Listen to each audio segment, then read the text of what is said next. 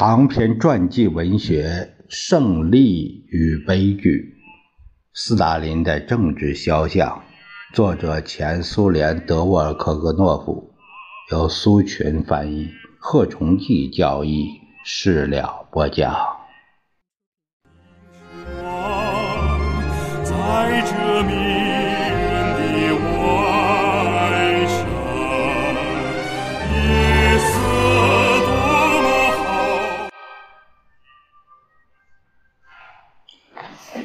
就叶若夫三月三日在全会上做的报告，通过了关于布哈林和李可夫案件的决议，而这两个人直到全会之前还仍然是中央候补委员。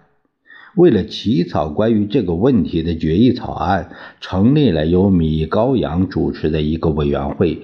参加这个委员会的还有安德里耶夫、斯大林、莫洛托夫、卡冈诺维奇、弗洛西洛夫、加里宁、耶若夫、施季里亚托夫、克鲁普斯卡娅、科秀尔、亚罗斯拉夫斯基、日丹诺夫、赫鲁晓夫、亚基尔、贝利亚。艾赫、巴基罗夫、布琼尼、丘巴尔、科萨列夫、波斯特舍夫、加马尔尼克和其他许多中央委员，总共有三十六名。布哈林向该委员会的会议起草了一份详细的、充满激情的报告。他在这份报告中否认了对他的全部指责。这位失宠的理论家还给斯大林写了几封信，试图使领袖相信一批被捕的人民敌人所提供的关于他的供词是逼出来的。他同恐怖活动、间谍活动以及其他类似的活动没有任何关系。布哈林曾成功的通过内线电话。就是政府专线电话，他的房间里还保留这个电话。用专线电话跟斯大林通过三次话。尼古拉，不要惊慌，会搞清楚的。斯大林安慰他：“我们相信你不是敌人，但是既然索克里尼科夫、阿斯特罗夫。”库里科夫和其他两面派，他们都承认自己的危害活动，供出了你，你就应该冷静的把问题搞清楚。啊，请放心好了。怎么能够设想我是恐怖集团的同谋者？布哈林脱口而出：“要冷静，尼古拉，要冷静，会搞清楚的。”斯大林放下听筒，实际上。没有在委员会里听取布哈林和李可夫的解释，主要论据是这样：托洛茨基平行中心的参加者硬说布哈林、李可夫以及他们未来的其他同谋者知道他们搞的危害恐怖活动，并曾对这些活动提供过帮助。布哈林陷入绝望，李可夫表现的比较镇静。他们懂得，他们不可避免的将会遇到不久前被处决的季诺维耶夫、加米涅夫以及后来的皮达可夫、穆拉洛夫、德罗布尼斯、舍斯托夫以及其他卑鄙的辩解者的命运。布哈林宣布绝食，以示抗议非常不公平的指控。二月二十七日早晨。波斯克列贝舍夫打电话请布哈林和李可夫出席正在举行的前会，尽管他们还是候补委员，但已经不邀请他们出席所有的会议了。这时候，除了乌博列维奇和阿库洛夫外，谁也没有同他们握手。全会关于布哈林和李可夫案件委员会会议开始了。在叶若夫做报告之前，斯大林突然对着会场说：“布哈林宣布绝食。尼古拉，你在向谁提出最后通牒？向中央委员会吗？你要求中央委员会原谅？”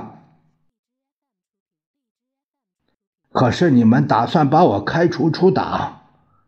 你要请求中央原谅？布哈林没能挺住。这种情况已经不是一次了。他从总书记话中感到一线希望，但他马上就明白，审理他的案件的基础是内务人民委员部的侦查材料，而他的书面和口头的说明只被看作是企图迷惑党。现在只能猜测，布哈林和李可夫在不仅是不理解，而且是预谋的敌意面前，有什么感受？委员会的委员们手中都有一份材料，这份材料是根据用逼供信方法从已判罪的人口中获得的证据和供词整理出来的。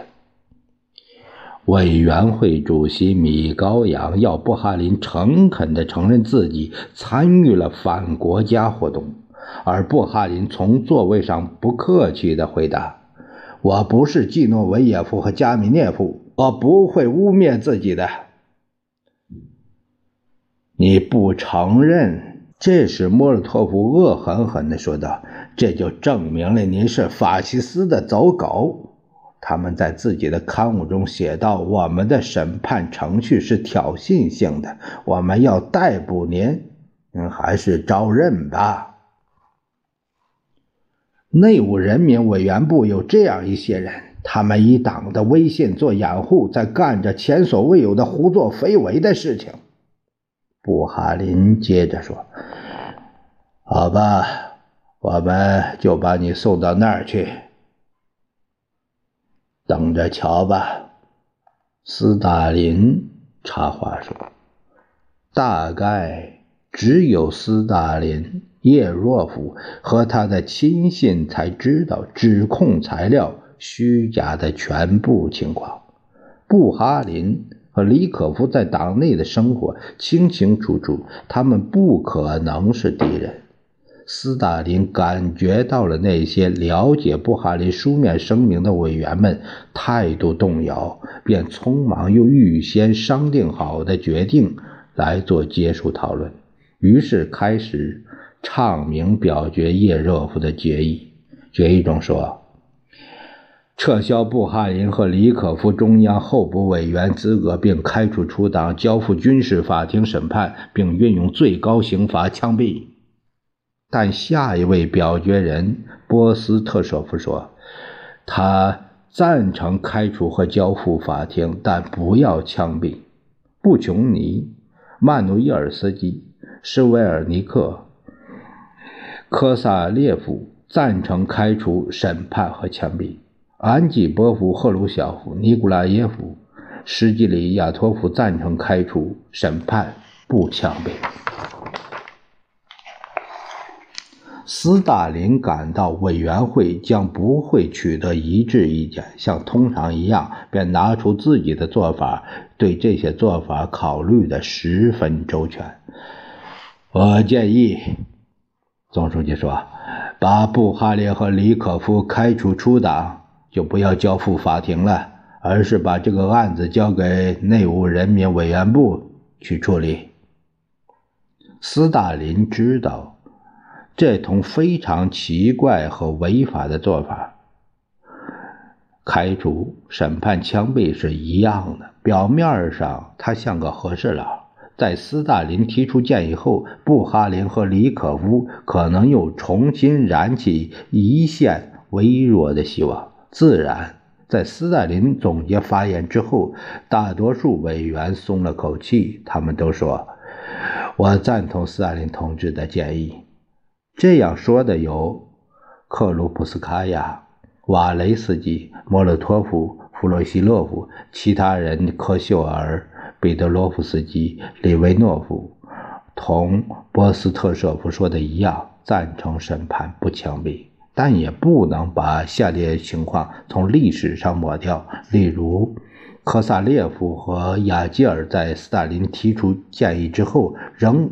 赞成开除、审判和枪毙，紧接着他们就成了不法行为的又一批牺牲品。我们看到五名委员像法庭一样发表了意见，这就预先做了判决。其余的委员发表了似乎没有预先注定要有可怕结局的另一种意见。在委员会会议上，主持会议的米高扬没有公开发表自己的意见。询问之后，一致投票赞成斯大林的意见：第一，撤销布哈林、李可夫联共中央候补委员资格，并开除出党，不把他们交付法庭；布哈林和李可夫的案件送交内务人民委员部。第二，责成由斯大林、莫洛托夫。弗洛西洛夫、卡冈诺维奇、米高扬和耶若夫等同志组成的委员会，在通过的决定基础上制定有根有据的决议草案。委员会主席米高扬，一九三七年二月二十七日。斯大林明白，还应当再进行一次审判。对他来说，审判的结果是明确的。会议结束后，布哈林和李可夫刚一走出会场就被捕了，从此便开始了漫长的十三个月的监禁。在全会之后，布哈林和李可夫的悲剧就开始了。还要补充一点，就布哈林和李可夫案件，通过了一项满是斯大林亲笔修改和增补词句的决议。这一决议实际上是一项政治指示和处理这一类案件的方法要点。决议中三点内容，这三点简要内容是这样的：第一，根据侦查材料，中央全会决定，布哈林和李可夫同志至少知道托洛茨基中心的犯罪活动、恐怖活动。间谍活动和破坏活动，但他们隐瞒了这一点，从而助长了犯罪活动。第二，在内务人民委员部侦查材料和对峙的基础上，中央全会决定，布哈林和李可夫同志至少知道他们的门徒和支持者斯列普科夫、蔡特林、阿斯特勒罗夫、马列斯基、涅斯杰罗夫、罗金。库里科夫、科托夫、乌格拉诺夫、扎伊采夫、库兹明、萨博日尼科夫等人组织了罪恶的恐怖主义集团，但却不仅没有进行斗争，而且在鼓励他们这样做。第三，联共中央全会决定，布哈林写给中央的报告，就其内容而言，是一份诽谤性的文件。他在报告中，这个是试图推翻上面点名的托洛茨基分子和右翼恐怖分子的口供。考虑到上述情况，并注意到在列宁逝世时，布哈林同志，呃，还有李可夫，就反对过党和反对过列宁所发生的这种种种情况，并不是偶然和意外的。因此，这个。这个是斯大林亲手写的，因此撤销布哈林和李可夫联共中央候补委员资格，并开除出党，把布哈林和李可夫的案件交由内务人民委员部。同志一词在这里已经没有了。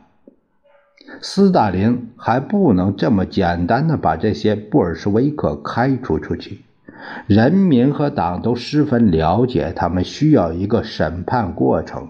为了使被告人成熟到足以进行审判，还需要时间。中央全会的决议成了一种极其奇怪的命令。各共和国和州于三月份举行了党委全会，会议上不仅传达了领袖的指示，而且还通报了执行这些指示的初步结果。例如，安德烈亚历山德罗奇日丹诺夫一九三七年三月十五日向列宁格勒共产党员通报了情况。日丹诺夫迅速行动起来，并对领袖表示了特别的信任。他说：“布哈林和里可夫原来同季诺维耶夫分子和托洛茨基分子没有丝毫不同，这是一伙强盗。”我不记得有比布哈林和里可夫的表现更无耻、更卑鄙、更有害的行为了。我们用了四天时间，想从他们口中得到一些真实情况，但我们甚至连对党关心的态度的影子和迹象都没有等到。他们说什么？我们不配审判他们。然后，日丹诺夫试图把布哈林说得更加卑鄙。说他的绝食是一种演员式的手法，夜间十二点饱饱的吃上一顿，早晨十点就宣布绝食。